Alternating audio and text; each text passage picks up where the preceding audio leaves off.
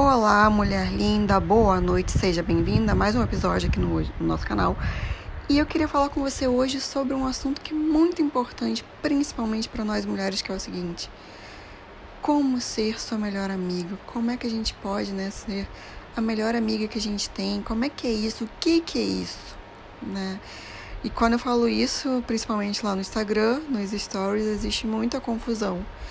E daí quando eu explico que as mulheres realmente acabam não sabendo o que, que é, muitas chegam à conclusão de que não são suas melhores amigas. Então, o que, que seria basicamente sermos nossas melhores amigas, tá? É esse conjunto de ações que a gente tem aí do autocuidado, do amor próprio e da autoestima. Né? Quando a gente consegue se preservar emocionalmente, consegue ter esse cuidado com o nosso bem-estar físico, mental, emocional, social, são, são justamente as práticas, né? do amor próprio, da autoestima, como eu falei, que é essa nutrição emocional. Você é sua melhor amiga quando você consegue fazer esse gerenciamento emocional e essa nutrição emocional, né? A gente não cai nesse processo de baixa autoestima, ficar buscando aí na né, nossa validação através do outro, né, do olhar do outro, já que o nosso senso ali de valor pessoal está abalado né? Quando a autoestima está baixa, a gente fica buscando isso no outro, até quando o nosso amor próprio também não está muito bem estruturado, a gente fica ali aceitando situações que não, não deveríamos aceitar, que não faz bem. Né? A gente arruma muitas e muitas desculpas para pessoas que são negligentes, que tratam a gente mal, que são indiferentes mesmo.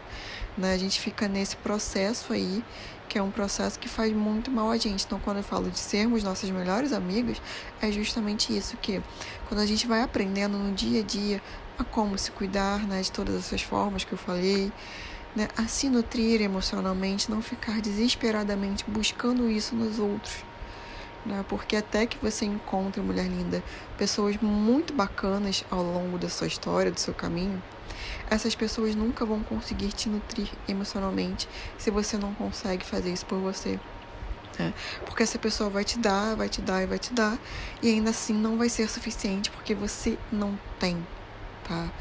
E aí a gente tem um outro ponto que é ainda mais importante, que é quando a gente não consegue fazer isso, né, de sermos nossas melhores amigas, de nos nutrirmos emocionalmente, a gente vira uma presa fácil para relações abusivas não só amorosas, mas de todos os tipos, né? Porque as pessoas percebem que a gente tem essa fragilidade emocional, que tem essa carência e sim pode atrair ali, né? Pode ter essa, essa dinâmica relacional né, de pessoas que querem tirar proveito disso através da dominação, né? Então vai trair aquele cara que quer te dominar emocionalmente, né, aquela amizade que de repente ali tá tirando proveito de você, seja financeiro, emocional, de alguma coisa que você possa prover a ela né? E até muitas vezes em ambientes familiares, que são tóxicos, mas pela nossa carência emocional de não conseguir fazer essa nutrição, a gente permanece ali quando de fato o que seria melhor pra gente seria esse afastamento pela nossa saúde mental, mas a gente ainda não consegue, né? E aí o que, que a gente tem com isso, né? Se a gente não consegue fazer justamente essa nutrição emocional, tá nesse processo aí de carência, de buscar essa validação através do olhar do outro, o que, que a gente pode acontecer? A dependência emocional, né? É um passinho, sabe? Elas andam muito próximas. Então, uma dependência emocional de amizade, de relação amorosa, de tudo mais, gente, principalmente pra gente mulher, né? Dentro de relação amorosa, é muito sério, né? Coloca a gente em risco de todas as formas, seja ali né, no risco emocional, né, da parte psicológica, violência psicológica, né, da violência ali, física dentro dessas relações abusivas. Então, são da, da violência patrimonial, né, que falando do dinheiro nosso mesmo, que é comum que muitas mulheres acabem perdendo dinheiro nessa dinâmica ali, né, de tentar buscar o afeto, tentar buscar o amor, tentar buscar essa nutrição ali que ela não está conseguindo dar a si mesma. E aí vem esse homem abusador, percebe isso e acaba tendo, né, prejudicando a mulher em várias esferas da vida dela. Então é realmente muito importante que a gente comece a aprender a ser, sermos nossas melhores amigas. Aprendermos o passo a passo aí desse amor próprio. Que o amor próprio não é ficar olhando para o espelho, falando que eu sou linda, ou o tratamento de skincare, por exemplo.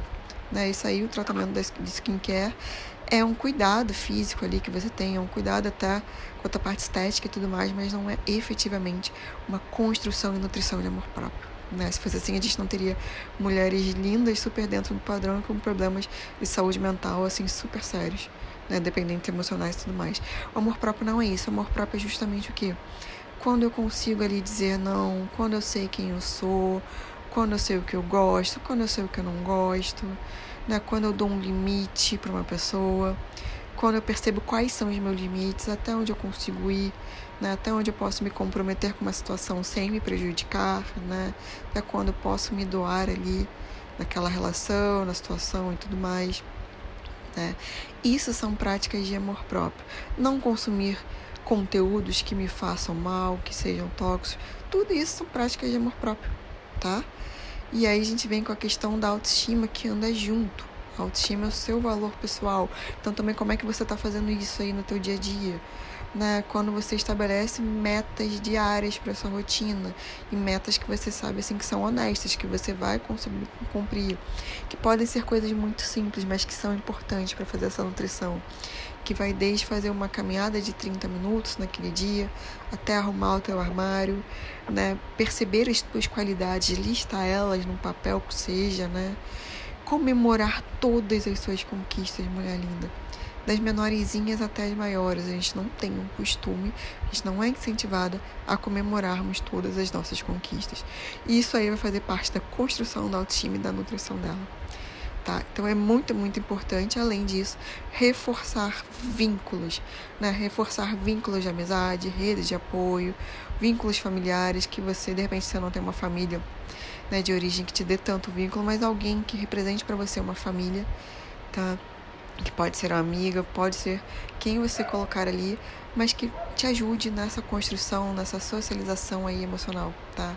Porque isso é muito importante, ser sua melhor amiga, ou seja, eu, eu sei quem eu sou, eu sei o meu valor, eu me nutro emocionalmente, eu não dependo do externo para isso, eu não vivo como um navio desgovernado né, sem direcionar minha vida, porque é isso que acontece quando a gente não é nossa melhor amiga, quando a gente não tem o amor próprio, quando a gente não tem a autoestima ali bem consolidada, né? A gente fica aí navegando a deriva, né, esperando toda essa validação, essa nutrição dos outros, o que é extremamente perigoso. Então é isso, hoje a gente vai encerrar por aqui e me manda uma mensagem aqui, tá? Ou na DM do Instagram para agendar a sua sessão de terapia online comigo.